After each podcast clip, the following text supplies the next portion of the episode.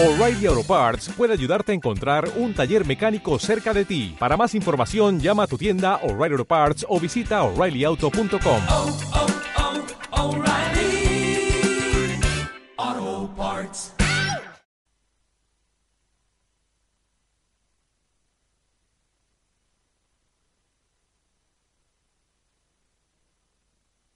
Hey step outside and seize the day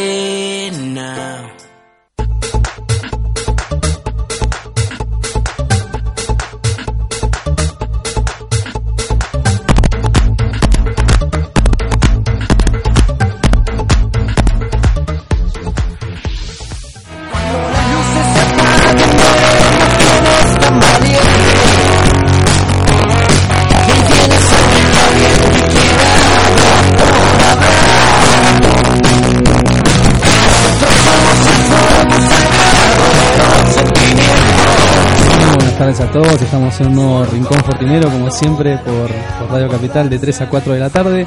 Eh, bueno, estoy acá con, lo- con el equipo, estoy con Lore, estoy con, con Agus. Hoy tenemos un, un programa para hablar un poco de todo, tenemos eh, muchos temas eh, para analizar, tenemos dos entrevistados, eh, tenemos fútbol femenino, previa del partido de mañana contra Banfield, eh, tenemos inferiores, reserva y mucho, muchos temas más. Eh, bueno, ¿cómo estamos? Eh, bien, esperando el partido de mañana. Es un partido que sabemos que hay que ganar, hay que sumar de a tres. Vélez no puede seguir regalando puntos como los vino haciendo, eh, por lo menos en las últimas fechas.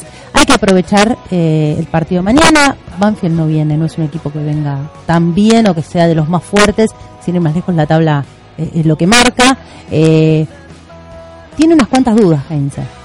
Sí, Hay que ver cómo va a formar el equipo sobre todo en el mediocampo. sobre todo en el mediocampo. Hay que ver qué es lo que pasa. Tiene dos bajas. Eh, bueno, una fundamental, que es el goleador del equipo. Nicolás Domínguez, mañana no puede jugar, llegó a la quinta amarilla.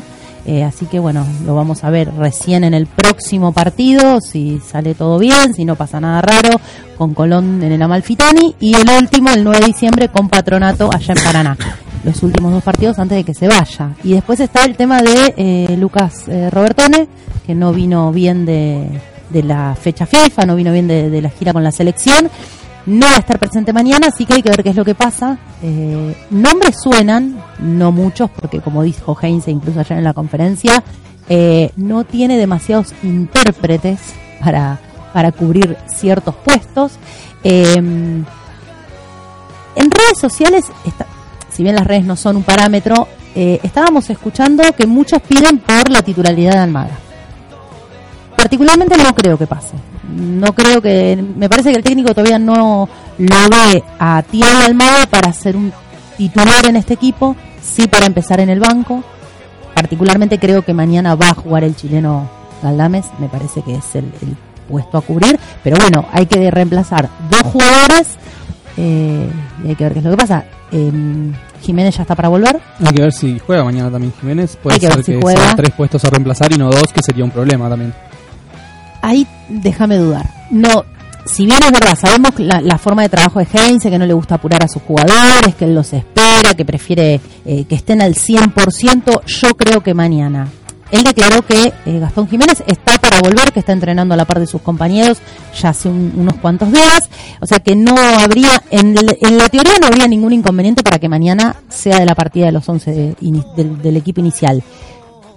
Eh, sabemos que Heinze no le gusta apurar a sus jugadores, pero mañana yo creo que aunque no esté al 100% lo va a hacer jugar igual.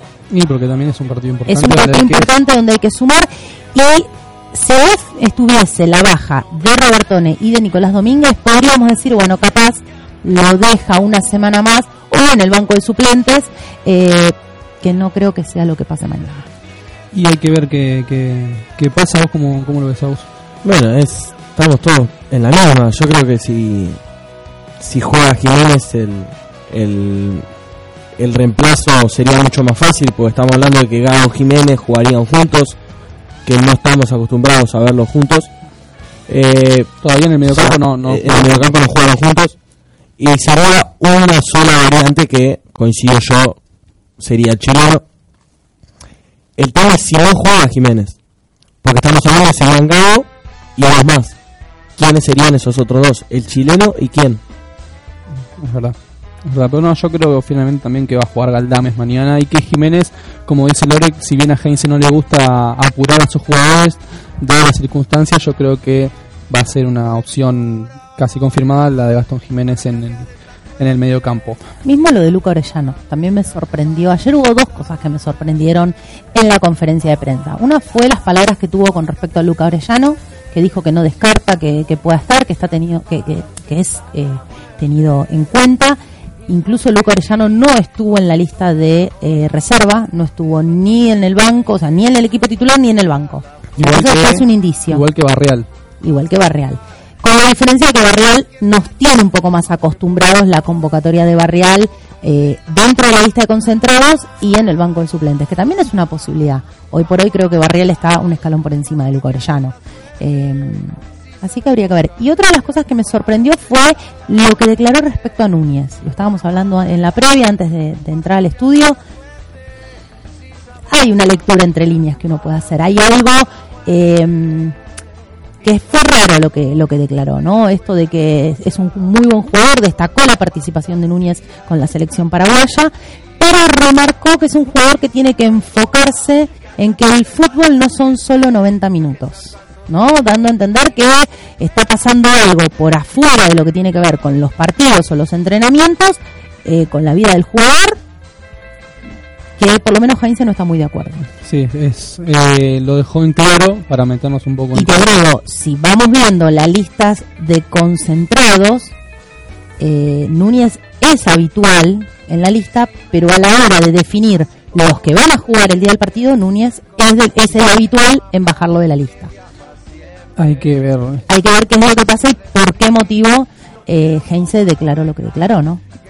Y hay que, hay que, yo creo que es como decís vos, es algo que pasa por afuera de, de lo que es la cancha de fútbol. De- debe ser para mí, si no lo entiendo mal, algo referido a los entrenamientos, quizás que no le puede llegar a poner la dedicación al 100% como le gusta a Heinze que sean sus, sus jugadores, pero bueno, eh, esperemos que mañana se tome la mejor decisión para, para que Vélez se traiga los tres puntos que se viene mereciendo hace varias fechas y que no hay que, por más que el partido contra Boca haya sido fundamental para ver para qué estamos, yo creo que no hay que olvidarse que estamos a tres puntos de la, de la primera posición y que mañana si ganamos podríamos estar, eh, de- no dejar de estar ahí arriba, que es lo que, lo que nos merecemos yo creo, que Vélez tiene que estar a, arriba, esperar resultados, pero bueno, como dijimos durante todos los programas, Vélez necesita un solo resultado, que es que Vélez gane, porque esta fecha se dieron todos los resultados y Vélez no ganó, así que Vélez primero tiene que enfocarse en ganar su partido y después a, a esperar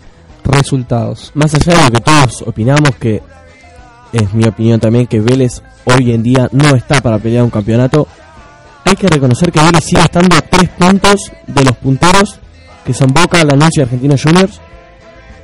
Vélez se encuentra a tres puntos de ahí arriba. Es muy poca la diferencia, es un partido. Y ya, yo creo que estos tres partidos que le quedan a Vélez previo a lo, al parate por el mercado de pases y el verano, el más difícil es el partido de mañana, a mi entender. Para mí es más difícil el partido con Patronato. Si- Vélez necesita traer 9 de 9 o como mínimo 7 de 9.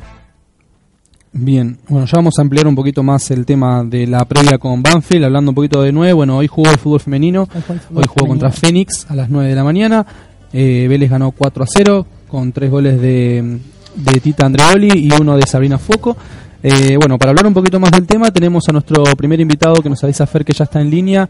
Eh, tenemos a Nicolás Galiquio, que es el director técnico de las, de las chicas. Así que, bueno, Nico, ¿nos estás escuchando? Hola, sí, buenas tardes, ¿cómo va? Bien, bueno Nico, muchas gracias por eh, prestarnos estos minutos para hablar un poco eh, de las chicas, del resultado de hoy. ¿Cómo, ¿Qué análisis haces del partido de hoy? Bueno, el análisis es positivo, creo que, que luego de, de un primer tiempo bastante trabado pudimos encontrar nuestro juego en el segundo tiempo y, y llevar a cabo las ideas que teníamos para el partido de hoy.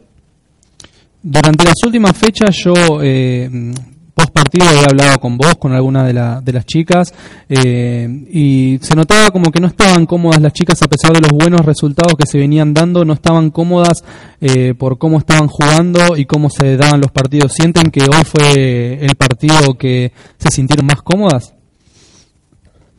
Sí, creemos que el partido con Italiano de la semana pasada, el partido de hoy, aparecieron muchos espacios para, para generar nuestro juego. Anteriormente eh, no lo podíamos encontrar, bueno, a partir de ahora, con la confianza que están teniendo, además de sacar buenos resultados, eh, tenemos situaciones de juego que, nos gustan y que son los que, las que estamos trabajando en la semana. Igualmente hoy eh, los goles vinieron por pelota parada, pero en realidad, o sea, en general el juego eh, asociado fue lo que lo que quisimos plantear en el segundo tiempo y fue lo que lo que salió. ¿Cuánto, ¿Cuánto se practica en la semana la pelota parada? Porque bueno, ya sabemos que Anabela Luque tiene varios goles de pelota parada y bueno, hoy eh, eh, Tita Andreoli, si no me equivoco, también tuvo un gol de, pelota parada. ¿Cuánto se, se trabaja en la semana eso?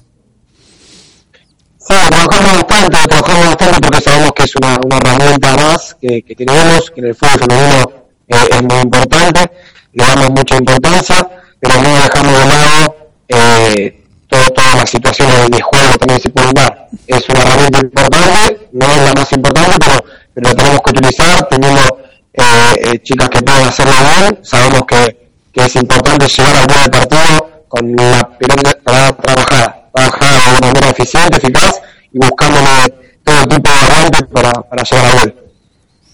¿Te, te sorprende la, la posición que tiene Vélez hoy en la tabla eh, si analizamos desde el lado en el que no sé, no sé si se esperaban ustedes que tengan tantas victorias seguidas, eh, todavía mantener el invicto, ¿es algo que, que se sorprenden ustedes día a día o ya se esperaban que iban a hacer un torneo como este? Bueno, obviamente fue, fue paso a paso, iniciamos el torneo sin saber, sin conocer tanto los rivales, algunos sí porque habíamos jugado amistosos, pero no, no conocíamos mucho la categoría y se fue dando todo a poco, creo que, que el trabajo de partido a partido fue generando la confianza y, y nada, no, no, no es sorpresa, pero sí eh, estar, estar eh, contentas, están las chicas muy contentas con cada partido y con cada, con cada demostración, o sea, eh, no es sorpresa, pero sí, sí es un, un, un buen ámbito de, trabajo, sabemos que, que la consecuencia de un buen trabajo repercute generalmente en los partidos. Eh, no es fácil, pero las chicas dan lo mejor para poder hacerlo. Hola Nicolás, Lorena Gago te saluda. Sabes que te estaba escuchando y tuvimos la oportunidad de hablar con varias de las jugadoras y todas rescatan la buena preparación física que tuvieron durante la pretemporada y cuando vemos los partidos se nota mucho la diferencia a nivel físico de las jugadoras de Vélez con respecto a, los, a las rivales. Bueno, buenas tardes. Sí, la verdad que sabemos que hay varios factores eh, en el fútbol, tenemos siempre la, la parte técnica, la parte práctica, creemos que la parte emocional también hoy es muy importante, pero, pero siempre, siempre nos destaca en la preparación física, creemos que, que a partir del, del inicio de la selección de las jugadoras para el plantel de primera, era muy importante hacer una, una buena parte física y fue lo que, lo que se logró y lo que está dando los, los frutos dentro del campo de juego y bueno, sabiendo que, las chicas eh, se comprometen a, a realizar los trabajos físicos, lo siguen haciendo desde el primer día de pretemporada hasta el día de hoy, obviamente con, con las diversas características que tiene cada semana, pero, pero los profes eh, Nahuel y él trabajan muy bien con ellas y, se van a la cancha. Ahora la semana que viene ya arranca el torneo de reserva, que justamente hoy también jugaron un amistoso en el campus con Deportivo Merlo, que también ganó Vélez por 6 a 1. ¿Ustedes trabajan en conjunto con las jugadoras de reserva o cómo se maneja eso? Bien, eh, hace poquito cuando surgió eh, la noticia de que iba a arrancar el torneo de reserva, empezamos a trabajar en conjunto. No todos los pero sí en algunos entrenamientos para volver a tomar ritmo también con, el, equipo de reserva. Eh, eh, sí, estamos preparando de la mejor manera para la semana que viene que tenemos la primera fecha. Nico, el, el objetivo de ustedes sigue siendo el mismo que, que se plantearon antes del, del inicio del torneo, que era hacer un, un buen torneo, o ya se puede hablar de que se cambió el objetivo y pensar en, los partidos importantísimos que tiene Vélez contra Tigre, que yo creo que va a ser la lucha por el campeonato, y se piensa ya en, en una obtención de campeonato? El objetivo planteado siempre es el mismo, es, es dar lo mejor partido a partido. Creemos que el partido contigo obviamente es muy importante, pero no estamos pensando en el partido con Argentina de, de Merlo, que es el que viene ahora, que también va a ser muy complicado y bueno, es, es dar lo mejor en cada partido y después eh, eh, el futuro dirá cómo, cómo se van dando las cosas, esto es muy largo, quedan un montón de fechas, el torneo es largo, así que es, es dar lo mejor por el juego y, y, obviamente por, por este grupo de chicas que está dejando todo. Así que siempre partido a partido vamos a dar eh, el- lo mejor que es el objetivo que nos propusimos al principio de, de año. Como, como decía Laura recién, tuvimos la oportunidad de hablar con, con varias de las chicas acá en el programa y bueno, yo también las veces que, que he ido a, a ver a las chicas. eh, perdón. Eh, ah, alguna vez me dijeron que hay ciertas chicas que estudian a los rivales, otras que no. ¿Ustedes como, como cuerpo técnico analizan algo del rival? Eh, ¿cómo, ¿Cómo trabajan ese tema? Sí, sí, todas las semanas hacemos un análisis del rival, informamos, informamos a las jugadoras, a las que van a, jugar ese partido, eh, las características que tiene, el sistema de juego, jugadoras destacadas, cómo manejan la pelota parada y todos los conocimientos que tengamos, sea porque hemos jugado amistosos anteriormente, sea porque tenemos eh, gente conocida y, bueno, creemos que es un, una ca- característica fundamental para, para plantear el partido eh, previamente. Después se pueden dar muchas cosas y puede variar, pero siempre saber eh, eh, básicamente cómo juega el rival. Nico, no sé si vos seguís eh, habitualmente redes sociales, pero pero hace poquito, hace unas semanas, se empezó a viralizar un tema de, de, de encuestas en ciertas páginas y nosotros también dimos nuestro apoyo en que quieren que, la- que las chicas les den una oportunidad y se pueda jugar algún partido en condición de local en el José Amalfitani. ¿Cómo, cómo ves este tema vos? Sí, me estuvieron diciendo las chicas, eh, bueno, estadio está, está anotado para, para, co- para como sede de, de- de local en algún partido, eso no es decisión mía y bueno, sé que, sé que muchas veces eh, lo pidieron para, para poder hacerlo, eh, sería, sería muy lindo y, y estaría bueno, pero no, no sé nada todavía al respecto. Bien. Eh, ¿Tenemos algo, algo más? Bueno, Nico, eh, te agradecemos ya por tomarte estos minutos. Sabemos que estamos que estamos post victoria, eh, acomodando un poco las cosas. Así que nada, felicitarla, felicitarte a vos, al cuerpo técnico de las chicas por el torneo que están que están haciendo. Y bueno, nada, a la gente pedirle que sigan apoyando, que el fútbol femenino es algo que tiene eh, mucho apoyo. Lo vemos en la Villa Olímpica, lo vemos de, en con- condición de visitante. Así que nada, agradecerte por estos minutos y felicitarte por el trabajo que están haciendo. Vamos, vamos, muchísimas gracias por, por el llamado y por el apoyo de siempre. Bueno, eh, te mandamos un abrazo y hasta ahí la palabra de Nico Galiquio, entrenador del fútbol femenino, que bueno, como yo le estaba diciendo a él recién, eh, están haciendo un torneo increíble las chicas y yo creo que, como hablábamos recién, el torneo va a salir entre Tigre y Vélez. Bueno, justamente él hacía mención de que el próximo partido es con Argentino de Merlos. Argentino de Merlos es el tercero en la tabla. Hoy está con 20 unidades, tiene un partido menos. Vélez, bueno, eh, un horario atípico a lo que estamos acostumbrados con respecto al fútbol femenino. El jugar a las 9 de la mañana, Vélez hoy está puntero con 28 puntos, con un partido más. Después está Tigre con 27, eh, con un encuentro menos. Argentino de Merlos con 20 y San Miguel con 19. Entre esos cuatro están muy parejos. Más allá de que es verdad que hoy por hoy Vélez y Tigre son los que más posibilidades tiene, pero es un campeonato largo. Nos quedan dos fechas, después hay un receso durante todo el mes de enero, vuelve el campeonato el primer fin de semana de febrero, se termina de completar la primera rueda y ya después arrancan los partidos de vuelta, o sea que queda mucho camino por andar. Eh, viendo cómo viene el equipo jugando hoy por hoy y cómo está la tabla y cómo están los demás equipos, es muy difícil no ilusionarse con que Vélez en este primer torneo que, que juega tenga la gran posibilidad de salir campeón o bien el ascenso. Es muy difícil que a Vélez se le escape el ascenso. Es que ahora mismo si se terminaría hoy el torneo, Vélez le saca 8 puntos al, al tercero y... eh, y ten en cuenta que ascienden los primeros cinco equipos. O sea que eso ya es, Es un muy- número, es un número muy grande.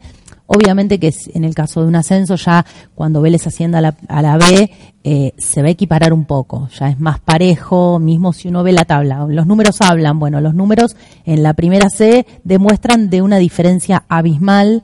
eh, yo lo que creo es que Vélez tiene una, un trabajo, un proyecto muy serio en lo que es el fútbol femenino, que está trabajando muy bien en todas sus áreas. Incluso las chicas tienen un entrenador de arqueros, cosa que no pasa o que no es tan común, por lo menos en otros equipos de la C. Ya en la B los números son otros. Las diferencias de goles se achican tanto a favor como en contra. Es otra historia ahí. Pero bueno, creo que lograr un ascenso y algo eh, que lo hablábamos hace dos meses con Dinetti, con Jorge Dinetti, cuando todavía eh, no estaba ni hecho el sorteo del fixture. Esta actualidad de hoy era impensada, si bien la idea era que mm, les vaya lo mejor posible, creo que no imaginaron los números que están teniendo, por lo menos el plantel de Vélez. Y es algo que, que da para hablar y bueno, como decís vos, es, es, es imposible viendo los números no ilusionarse con un torneo, pero bueno, eh, Tigre es un rival difícil, es un rival que gana la mayoría de sus partidos por goleada eh, y vamos a ver que dentro de poquitas fechas ya juega- se juega con Tigre, creo que es la 13 si no me Eh, equivoco. Claro, la fecha número 13, pero ya entraría después del receso. O sea, sería la primera después del receso. Y ahí- yo creo que esos dos partidos son los que van a definir el, torneo. también puede ser raro porque ten en cuenta que se va a jugar un partido después de un parate de casi un mes y medio. Que sabemos lo que pasa cuando eh, arranca un torneo o se vuelve después de una pretemporada o después de tantos meses sin, sin estar activos. Bien, eh, bueno, tema inferiores, Bien, esta mañana jugó a las 9 de la mañana eh, la séptima edición, jugó la final en cancha de San Lorenzo frente a Lanús. Partido en los 90 minutos muy a Vélez. El partido terminó 0-0, fueron a los penales y adivinen qué.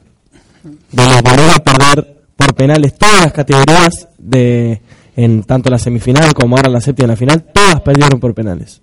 Yo creo que es como hablábamos con Lore, eh, bueno, y con vos antes de arrancar el programa, creo que algo que tiene a practicar Vélez en sus divisiones inferiores, en primera división, es, son los penales, porque los penales es algo que nos complicó siempre, y por ejemplo a mí en lo particular, cada vez que Vélez tiene penales, yo no la veo rojo, no la, no la veo bien. Eh, pero bueno, hay que destacar el, la gran participación que tuvo la, la categoría 2013, ¿no? La La 2003. categoría 2003 eh, en este torneo y en los demás torneos también, pero bueno, nos queda un poquito ese sabor amargo de haber jugado muy bien y que se nos haya escapado en el final por algo que depende de la suerte como son los penales. Tenemos también reserva al Bien, Reserva jugó el día de ayer en cancha en el predio de Banfield.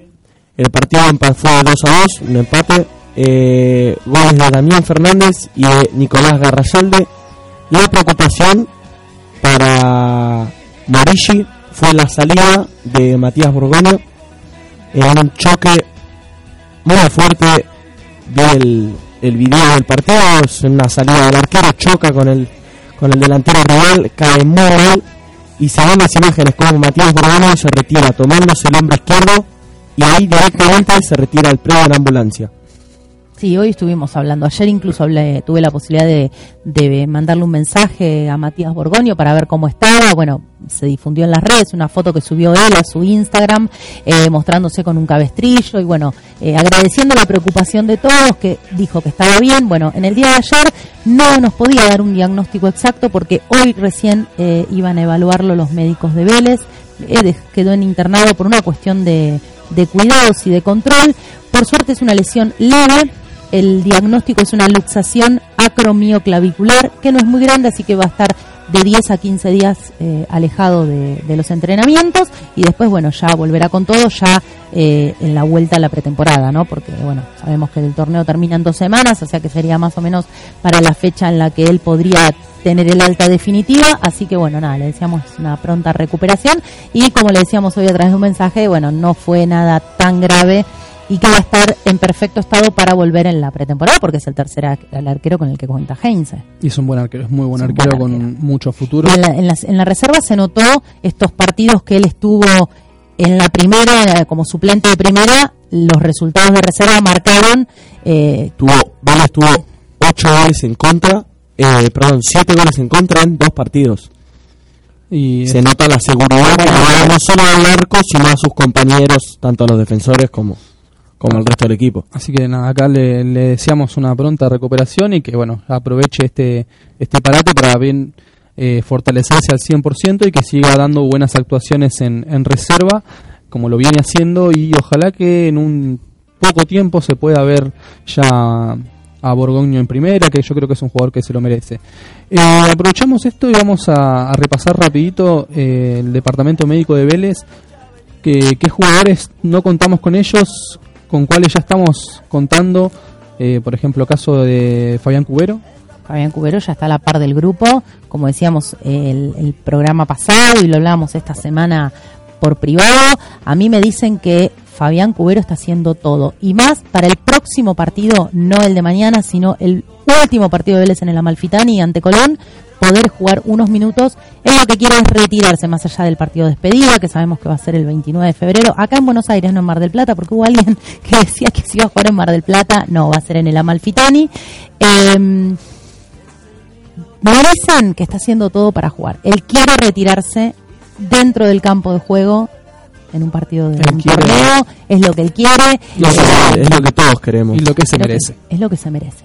Te puede, es lo que decimos hace varios programas. Te puede gustar o no. Es verdad, es un jugador que está pisando los 40 años, que el nivel bajó.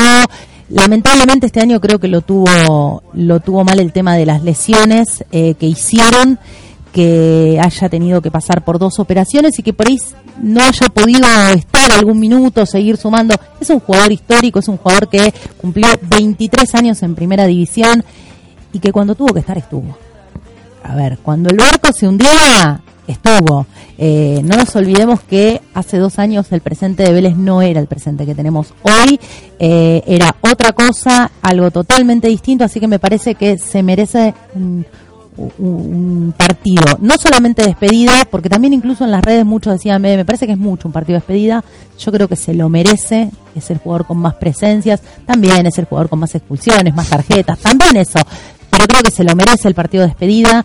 eh, y sobre todo se merece jugar, aunque sea unos minutos, para recibir la ovación de la gente, ya sea cuando entra en un segundo tiempo o cuando se retira en un primero o en un segundo tiempo. Me parece que sería muy lindo verlo el próximo domingo y de paso, volvemos a decir, vayan temprano, se viene algo muy lindo, una linda fiesta, un lindo recibimiento al equipo, va a haber sorpresas, la subcomisión del hincha ya está trabajando, eh, porque bueno, también se cumplen los 25 años de la obtención de la Copa Intercontinental, así que va, va a ser un lindo marco el próximo domingo, 19.40 en el Amalfitani, cuando Vélez reciba a Colón de Santa Fe.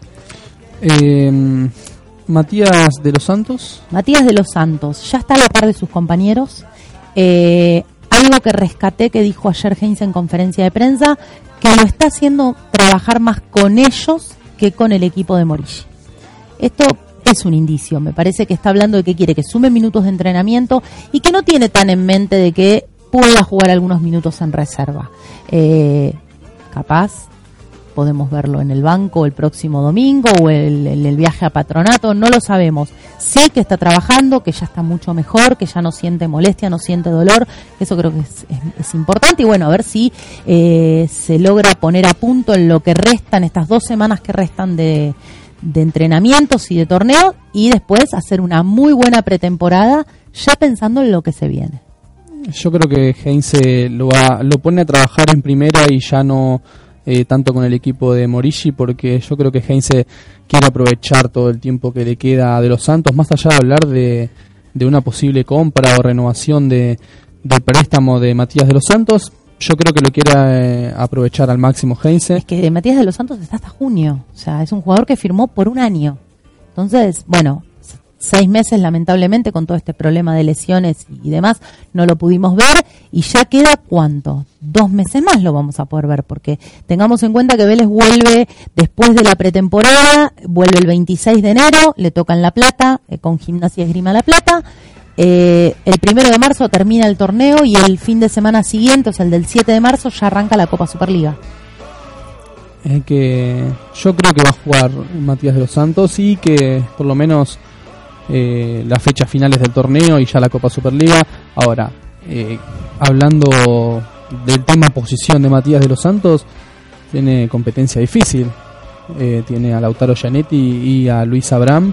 Que ¿Sigue están- Luis Abraham? Yo creo que sí. ¿Sigue? ¿Vos lo pones en duda? Lo pongo en duda. ¿Lo pones- Lo pongo en duda. ¿Vos tenés información que nosotros no tenemos? Lo pongo en duda. Tiene. Puede que haya alguna sorpresa con respecto a Luis Abraham. Y es un jugador que se lo... Es un jugador que eh, tiene un buen nivel, eh, tiene un buen nivel no solamente en Vélez, sino en la selección de Perú, las veces que le tocó jugar. Es considerado por Gareca. eh, Estamos hablando de que a Vélez se puede ir un jugador por puesto. exactamente. Bien, ojo, capaz que viene a buscar a Melquero también. Por las actuaciones. Bueno, pero eh, si eso pasa, creo que Vélez con Lucas Hoyos está, está bien cubierto el puesto. Y lo que hablamos recién, el caso de Matías Borgoyo, que está bien, no, no debutó en primera, pero por lo menos en el, en el torneo de reserva hay que salvar las distancias, no es lo mismo la reserva que una primera división. Respondió y bien.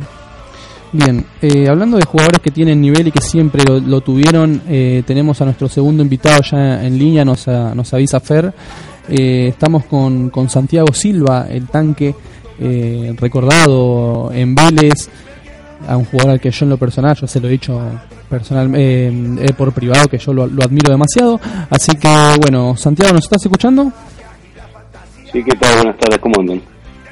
Bien, bueno, Tanque, primero que nada agradecerte por, por los minutos eh, en nuestro programa y nada, preguntarte ya arrancando de lleno con la, con la entrevista, eh, ¿tenés la, la oportunidad, bueno, de ver a, a Vélez partidos completos, analizar un poco el equipo?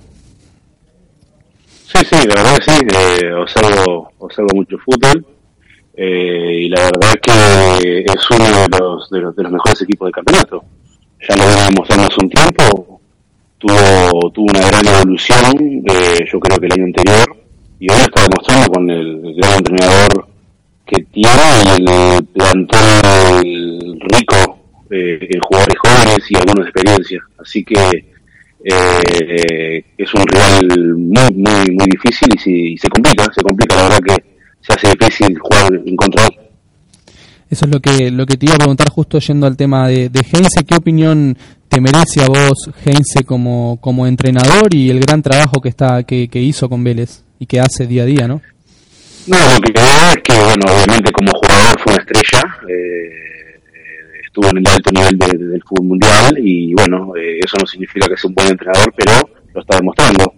Lo está demostrando con, con, su forma de juego, con el ser, eh, con salir jugando, siendo ofensivo y teniendo este gran plantel que tiene que lo hace, lo hace, lo hace por momentos, en su, en su momento costó que, mm, que, que funcionara como funciona hoy, pero bueno, ha tenido una gran evolución su proceso.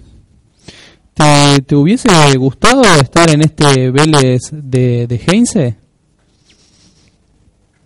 Sí, la verdad que sí, eh, me hubiese gustado volver en algún momento, la verdad que, a ver, tengo unos, unos hermosos recuerdos de, de, Vélez, mm, me, toqué, me tocaron vivir cosas hermosas, cosas no tan lindas, pero eso es, la, eh, eh, eso es el fútbol, así que nada, tengo los mejores recuerdos eh, en un club que, que, que, que nos tocó estar con, un entrenador como Gareca, al mando, con jugadores, creo que viendo un Vélez, eh, un Vélez de la mejor manera, un Vélez que, que funcionaba eh, muy, pero muy bien. Y sí, sí, la verdad que me hubiese gustado, ¿por qué no? ¿Por qué no? La verdad que eh, no nunca en los planes, en el sentido de que nunca tuve la, la oportunidad, pero sí, claro, obviamente. Hola, Santiago Lorena Gago te saluda. Te estaba escuchando recién que hablabas de Ricardo Gareca y el programa pasado tuvimos la oportunidad de entrevistar a eh, Sebastián Domínguez y también hacía un paralelismo entre lo que es eh, lo que fue en su momento Ricardo Gareca y hoy en la actualidad de eh, Gabriel Heinze. ¿Vos lo ves eh, como similar al proyecto que tienen uno y otro, la manera de trabajo, esto de apostar un proyecto por ahí a largo plazo? Sí, sí. Es obvio que el fútbol eh, cambió en, en- lo, en lo que es dinámica, ¿no? Eh, en lo que es, no sé si dinámica, sino intensidad. Hoy vemos planteles muy, muy ricos en, en juventud. Eh, eh, aquel plantel que teníamos nosotros eh, era un poco de juventud, pero también jugadores de, de- talla media, entre 23 y 28 o 29 años. eh, la mayoría, con, con gran experiencia. Y bueno, nada, yo siempre digo que la experiencia tiene que estar dentro de lo que es la juventud y la intensidad, ¿no? Eh, pero sí, verdad, muy, parecido el, el juego, las intenciones, eh, pero es un, un Vélez eh, totalmente aceitado y un Vélez que juega realmente muy bien el fútbol. Cuando, bueno, Vélez actualmente, eh, que está un poco con sequía de goles de parte de, de los nueve, nosotros siempre que preguntamos, o cualquier lugar donde se pregunta eh, a qué tiene que apuntar Vélez como, como refuerzo en este mercado de a, a un 9, y la mayoría, eh, por no decirte todos, piden a Santiago Silva en, en Vélez. ¿Qué, qué opinión te merece de eso? Que los hinchas te, te pidan nuevamente. Y si en algún momento tenés pensado vol- volver ¿no? a, a Vélez. Mira, te soy sincero, tengo, eso me da, me da orgullo, me da satisfacción, eh, porque me tocó momentos eh, hermosos, no tan lindos, por ahí mi salida de Vélez no fue lo ideal, eh, me tocó en el último, antes de, después de, de Ricky, de Álvarez, eh, de Morales, perdón, de Morales y Álvarez, eh, Ricky, eh, entonces bueno, nada, eh, entonces, eh, sí, la verdad que hoy tengo, tengo, tengo institución, tengo equipo, tengo un año y medio más de contrato, estoy muy cómodo donde estoy, pero obviamente es un club que, que uno le tocó ganar cosas, eh, vivir momentos eh, inolvidables, y, bueno, siempre uno cuando, cuando le toca pasar eso, eh, siempre queda con esa, con ese gustito de poder volver, ¿no? Eh, la verdad que es una institución elite que siempre lo demostró, y que con el tiempo lo, lo, lo, lo, lo, sigue demostrando.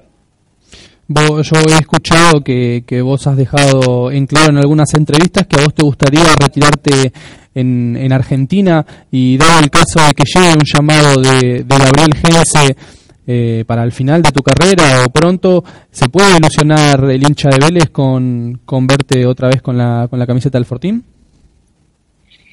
Mirá, eh, este, este fue el nuevo dinámico, eh, como te dije anteriormente, eh, em, la verdad que yo me, me voy a retirar de acá jugando fútbol acá en Argentina eh, y me gustaría estar en una institución que me sienta cómoda. Hoy me toca estar en Argentina, estoy eh, sancionalmente muy bien y bueno, nada, estamos peleando la punta, pero obviamente uno, uno escucha, uno le trae recuerdos y hoy Vélez es una, una institución elite en, ese aspecto. Así que eh, todo se puede dar, ¿cómo no? Te, he escuchado decir que, que Vélez fue el mejor equipo en el que te sentiste. ¿Qué tiene de diferente Vélez a, a todos los demás equipos argentinos en los que en los que ha jugado? No, no, eh, obviamente la institución, eh, lo que es infraestructura, eh, Vélez siempre fue modelo. Eh, fue modelo o, o la copia a todas las más instituciones que, que, que hicieron, que copiaron o que, o que, o que imitan, sería mejor la palabra, eh, con la infraestructura, con, con, con su villa. Eh, hoy, hoy, hoy todos los planteles, generalmente todos los planteles tienen algo muy parecido a lo que es la Villa Olímpica. Después la gente, eh, a mí me tocó vivir momentos hermosos y, y me tocó tener, tener eh, ese año, ese año y medio que estuvimos en un gran nivel futbolísticamente tanto individual como colectivamente y, tener eh, el placer y el gusto de que nos haya dirigido un entrenador que, que, que, llevaba al plantel excep- excepcionalmente. Eh, bueno, vos hablás de momentos hermosos y lo estás eh, nombrando y me lleva a preguntarte por Ricardo Gareca, cómo te, cómo te marcó a vos y qué recuerdo tenés de, del Tigre vos eh, en tu carrera. Lo mejor es, la verdad lo mejor es porque eh, hace poco tuvimos una charla eh, con una llegada de él, con un, un, un cuerpo técnico de él, y la verdad que nada, yo cuando lo, lo, lo, es una alegría verlo, verlo que le vaya bien, cuando cuando clasificó a Perú al Mundial, como le fue en el Mundial, a mí me, me- enorgullece porque es un entrenador que, en este caso a mí, creo que a todos en ese planteo dejó cosas muy marcadas, ¿no? Cosas con su humildad, con su, con su tranquilidad, con su, con su paciencia, eh, eh, la verdad que nos daba tranquilidad y el plantel lo demostraba dentro de la cancha. El programa pasado que hablábamos con, con Seba Domínguez, le, le- hice la misma pregunta que te voy a hacer a vos ahora, y es que sentís que va a ser muy difícil encontrar un técnico que tenga el ciclo que tuvo Gareca en Vélez. No, no, no, no, creo que no. Ojalá se puedan acompañar con resultados. eh. A ver, eh, creo que Gense está haciendo un trabajo excepcional en lo que es eh, el haber formado el plantel que tiene hoy, rico, ¿no? Porque hoy tiene un plantel eh, rico futbolísticamente, económicamente, eh, donde hay jugadores que, que, que, lo, demuestran de ahora, chicos, chicos de, entre 20 y 24 años o 25, que están en un nivel muy alto, con un, con un con una mm, ¿cómo explicarlo? con jugadores que no tienen tope, ¿no? que pueden un caso como Tamandi, tal vez jugadores que, que, pueden despegar y ser grandes jugadores de selección eh, y la verdad que mm, no, no, encaminado el plantel, hay que darle tiempo y creo que eh, las cosas se van a. Cuando mm, vos hablaste de bueno todo el paso que tuviste por Vélez y de la era de la era Gareca, ¿sentís que les quedó la espina de coronar ese gran ciclo que tuvieron en Vélez con esa Libertadores del 2011? Sí, pasó algo, usted sabe lo que pasó, pasó algo que no, no, no, nada, que nadie está acostumbrado a que pase una cosa de esas, eh, y me tocó pasarla mal, y, yo asumo la responsabilidad porque yo era el, el que pateaba el penal, eh, el jugador designado y el que había hecho segundo gol y estaba en la mejor forma para patearlo. Eh, me resbaló, me, me- me- y bueno, pasó lo que pasó, y tuvimos muy, mala suerte porque eh, la realidad es que, a ver, con el resultado dado, obviamente hoy, hoy lloramos nosotros, ¿no? Pero esa final era Santos, era Santos, era Vélez Santos. Eh, nos queda esa espina, la, lastimosamente, eh, nos, nos tocó, me tocó pasar momentos eh, complicados, pero bueno, eh, a veces la vida te pone estas cosas en camino para seguir adelante, poderlas, eh, como la vida, poderlas sobrellevar y pasar, y bueno, nada, hoy yo sigo jugando fútbol, sigo pateando penales, sigo haciendo, sigo errando, eh, y me siento muy bien, así que asumo, y como todo el plantel asumimos esa responsabilidad de ese momento. ¿Sentís que si bien la final era contra el Santos de Neymar, si Vélez le ganaba a Peñarol, a Peñarol era campeón? Perdón, perdón, no, no, que- si pasábamos, Que si Vélez, que si bien enfrente en la final podían haber tenido al Santos de Neymar, ¿sentís que, que el rival a ganar era Peñarol y que si Vélez le ganaba a Peñarol era campeón? si van a ganar a Peñarol era campeón, no estoy, no estoy, no, disculpa, no estoy entendiendo lo que me estás preguntando. Eh, ¿Qué, se- qué sentís si- Eh, lo, lo que, lo que yo siento es que, a ver, nosotros eh, no pasamos por, por esa desgracia.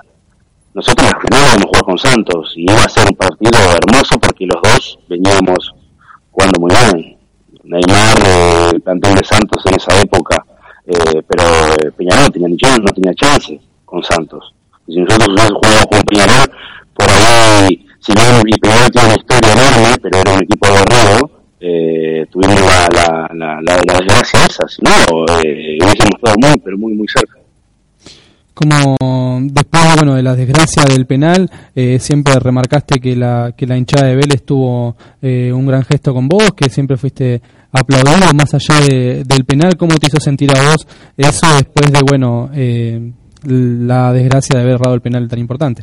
Eh, no, no, la, la, la, verdad es que como yo tenía responsabilidad, yo asumí la responsabilidad, si bien fueron momentos muy momentos complicados, eh, eh, tanto la hinchada como la gente, si bien no, se podía creer lo que había pasado, eh, fue de la mejor manera, la mejor manera, obviamente eh, con mucha pena a todos, pero la vida sigue, la vida siguió, y, y bueno, eh, son cosas que pasan y como te digo anteriormente, eh, como yo era el, el, el, el pateador de, penales, eh, me hago cargo de la situación, me lo voy a hacer, lo voy a, me voy a hacer cargo ahora y siempre.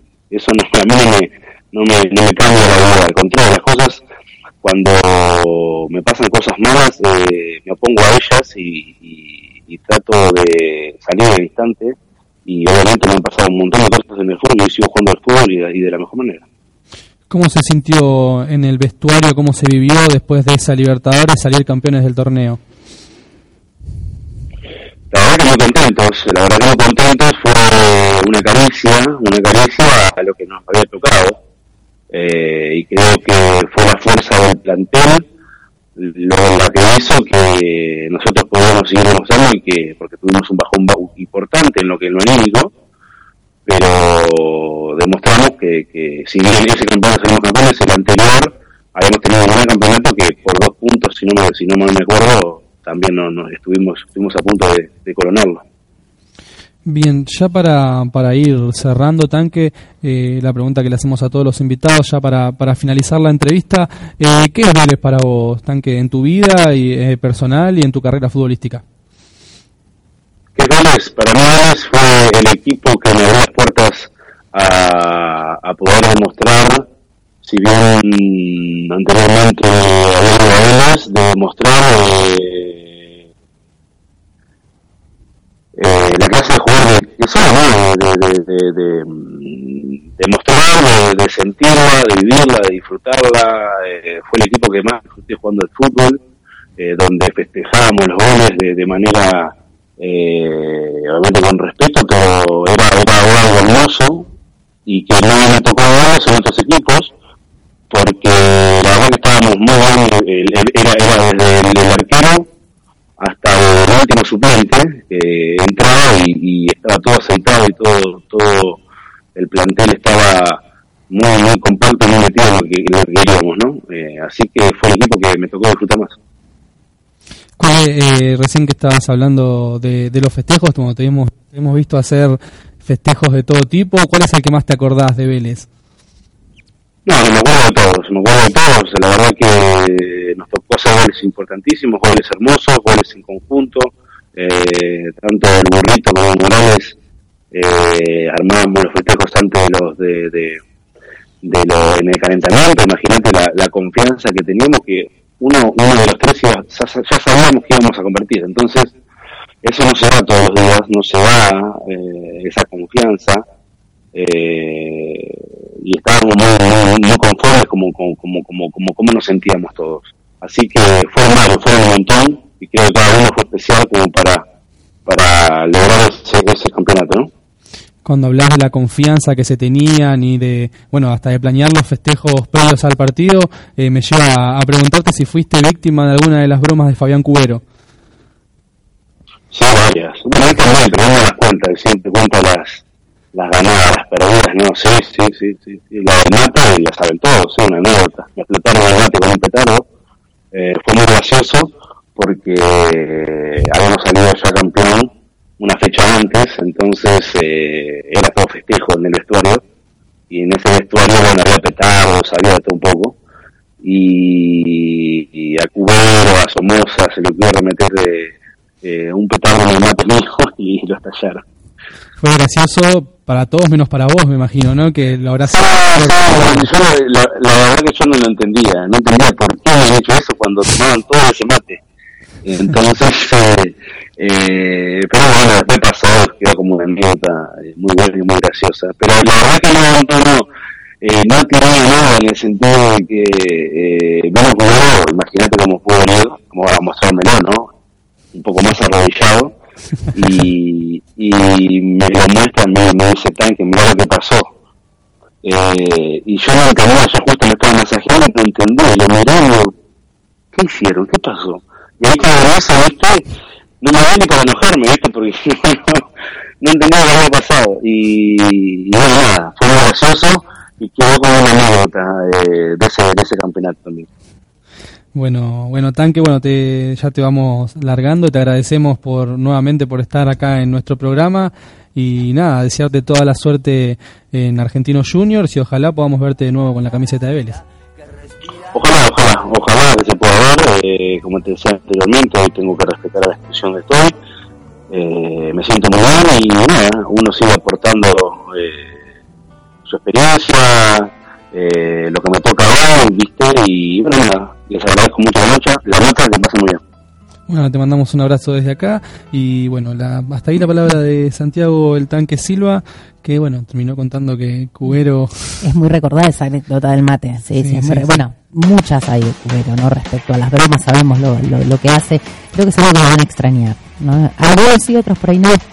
Eh, pero era un plantel, como decía Santiago, eh, que se caracterizaba por una era un, lindo clima de, de trabajo de entrenamiento eh, era una unión que se veía en ese plantel que si trazamos una línea un paralelismo con lo que pasaba hoy en el vestuario creo que es algo bastante similar. Por ahora con la cuota de bromas que, que había en ese momento pero esa unión que tenía ese plantel del 2011-2012 es algo que hoy por hoy se puede ver en el plantel actual Bien, Eh, bueno, antes de, de ir cerrando, que nos quedan un poquito menos de 10 minutos, Fer te pido una tandita chiquitita antes de, de que termine el programa. Y bueno, cuando, cuando volvamos ya tenemos un, vamos a tener un poquito más de rincón fortinero, hablar de los números de la previa contra Banfield.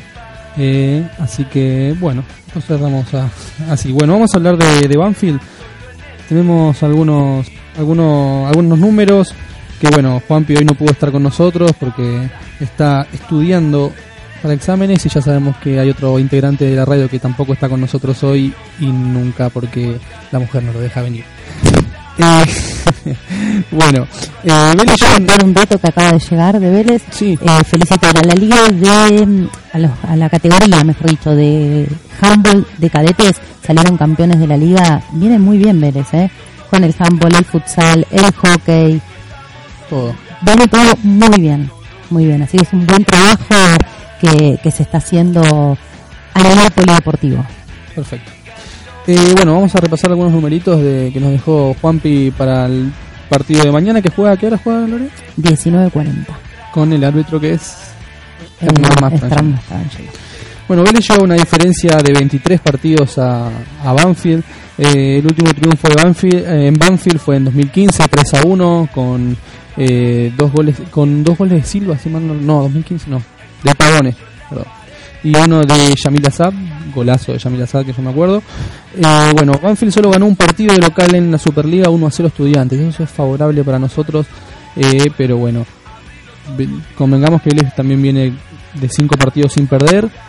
Eh, pero yo creo que es un partido para mañana que va a ser muy difícil porque a Vélez le está costando hacer goles y déjame dudar de mañana de la presencia de Leandro Fernández. Para mí va a jugar Maxi Romero nuevamente mañana. No sé cómo lo verán ustedes. eh, me resulta raro pensarlo de esa manera. Teniendo en cuenta que Heinze inclinó la balanza, por lo menos en los últimos dos partidos, para el lado de Leandro Fernández. Inclinó la balanza porque tampoco Maxi Romero viene teniendo una regularidad y un buen nivel. O sea, es como que están los dos eh, muy parejos en cuanto a bajo rendimiento. Eh, no que espera la falta de gol. Ahí está. Me parece que uno tanto de Leandro Fernández como de Maxi Romero lo que espera son goles. Y no está pasando. Lamentablemente no está pasando. Entonces, el técnico es un poco lo que hablamos el programa pasado. Eh, el técnico ha depositado toda la confianza en Maxi Romero. Ahora pasó eh, que eso cambiar de parecer. Y por eso de todo, también se está pensando en hacer un nuevo préstamo de Leandro Fernández. Recordemos que Leandro Fernández se vence el préstamo ahora en diciembre. En caso de que haga uso de la opción, tiene que pagar 7 millones y medio de dólares. Eh, eso lo, lo tiramos. Es demasiado. Es demasiado. Es demasiado. Me parece que es un jugador, lo que demostró que valga ese monto. Por ese motivo, Vélez quiere probar eh, si está la posibilidad de renovar el préstamo eh, y bueno, y ver qué es lo que pasa. También me parece que ahí está la clave de por qué Heinze ahora está pensando en que el titular sea Leandro Fernández y no Maxi Romero. Pero si no hacen goles, esto no quiere decir que si se renueva un préstamo algo, Vélez no tenga que traer un 9 Yo creo que es algo a traer. es algo a traer. Y es algo, eh, el otro día hablaba con un colega, creo que Vélez tiene la gran tarea y la difícil tarea de pensar. Quedan tres partidos en juego, nueve puntos fundamentales, como decía antes Agos. Si no sacamos los nueve, al menos sacar siete de los nueve. Eh, Tomarse el receso para descansar, sí, pero también pensar y proyectar el 2020. Vélez el 2020 enfrenta tres competencias. El torneo local, bueno, está también la Copa Superliga, eh, la Copa Argentina, vamos a ver qué es lo que pasa. Pero principal torneo de todos es la Copa Sudamericana, que ya a finales de febrero, mediados de febrero, si no me equivoco, ya em- se empieza a jugar. El Vélez apunta a la, a la Copa Sudamericana, por lo que venimos hablando hace varios programas. La Copa Sudamericana, el campeón de la Copa Sudamericana automáticamente tiene una llave para cinco competencias más, además de todo lo que tiene que ver con el tema económico. Hay que pensar bien, ¿qué jugadores se van a incorporar? Eh, que eso tampoco te genere un desfasaje a nivel económico, porque vos traes jugadores caros, hay que pagar sueldos caros y después hay que mantener. Y el medio de toda esta competencia tenemos la finalización del contrato de Heinze. ¿Qué va a pasar con eso? Heinze, hasta junio, bueno, sabemos que Heinze dijo, no voy a sentarme a hablar con otros equipos hasta no terminar mi contrato con Vélez. Es un tipo de palabra. ¿Qué va a pasar en junio? ¿Se va? ¿Se queda? Yo creo que también depende mucho de los tres partidos que quedan y de, lo- de cómo termine Vélez en el torneo. Eh, pero yo si me si me apuras para mí Heinz se va. El tema también es esto. Traer jugadores, sabemos que el mínimo, el contrato mínimo que se le puede hacer a cualquier jugador es de un año.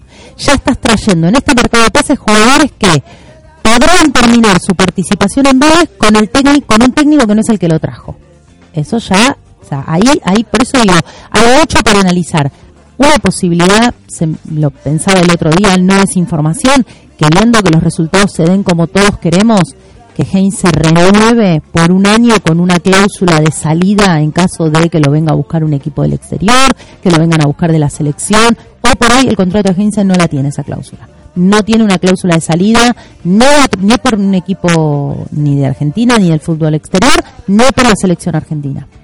Eh, hay que ver qué es lo que pasa. Hay que ver si se van jugadores. Es que ya hay jugadores con los que no contamos. Con el caso de Nicolás Domínguez, que también hay que reforzar por ese lado. Eh, un- puede ser una, hasta una posible venta de Lucas Robertone, que se estuvo rumoreando por estos días. Eh, bueno, hay que ver qué pasa con Leandro Fernández, que nosotros hicimos la encuesta cuando dimos la información de la posible renovación de préstamo. Y los hinchas están un poco enojados con ese tema. Eh, la mayoría de comentarios fueron que no se le renueve, que, que se vuelva independiente. La otra mitad era que se le renueve, darle una oportunidad más a Leandro Fernández. Lo que pasa es que es un jugador muy alto, el, el número de Leandro Fernández, Para el para el rendimiento que tiene. O sea, creo que ahí es donde la, el hincha dice, ¿realmente Leandro Fernández vale 7 millones y medio? Con lo que demostró me parece que no. Hoy no lo vale, Hoy no lo vale. hoy no lo vale. No sé si cuando vino lo valía, ¿eh? Para mí cuando terminó el torneo pasado sí lo valía. Hoy no. Pero bueno, hay que sentarse, hay que analizar, hay que ver qué es lo que pasa también el año que viene. Además de todo esto que venimos hablando, es un año electoral. Sabemos que en un año electoral empiezan a entrar un montón de eh, cosas externas también en juego. Eh, hay que ver qué es lo que pasa con el manager de Vélez, si sigue siendo el manager o no.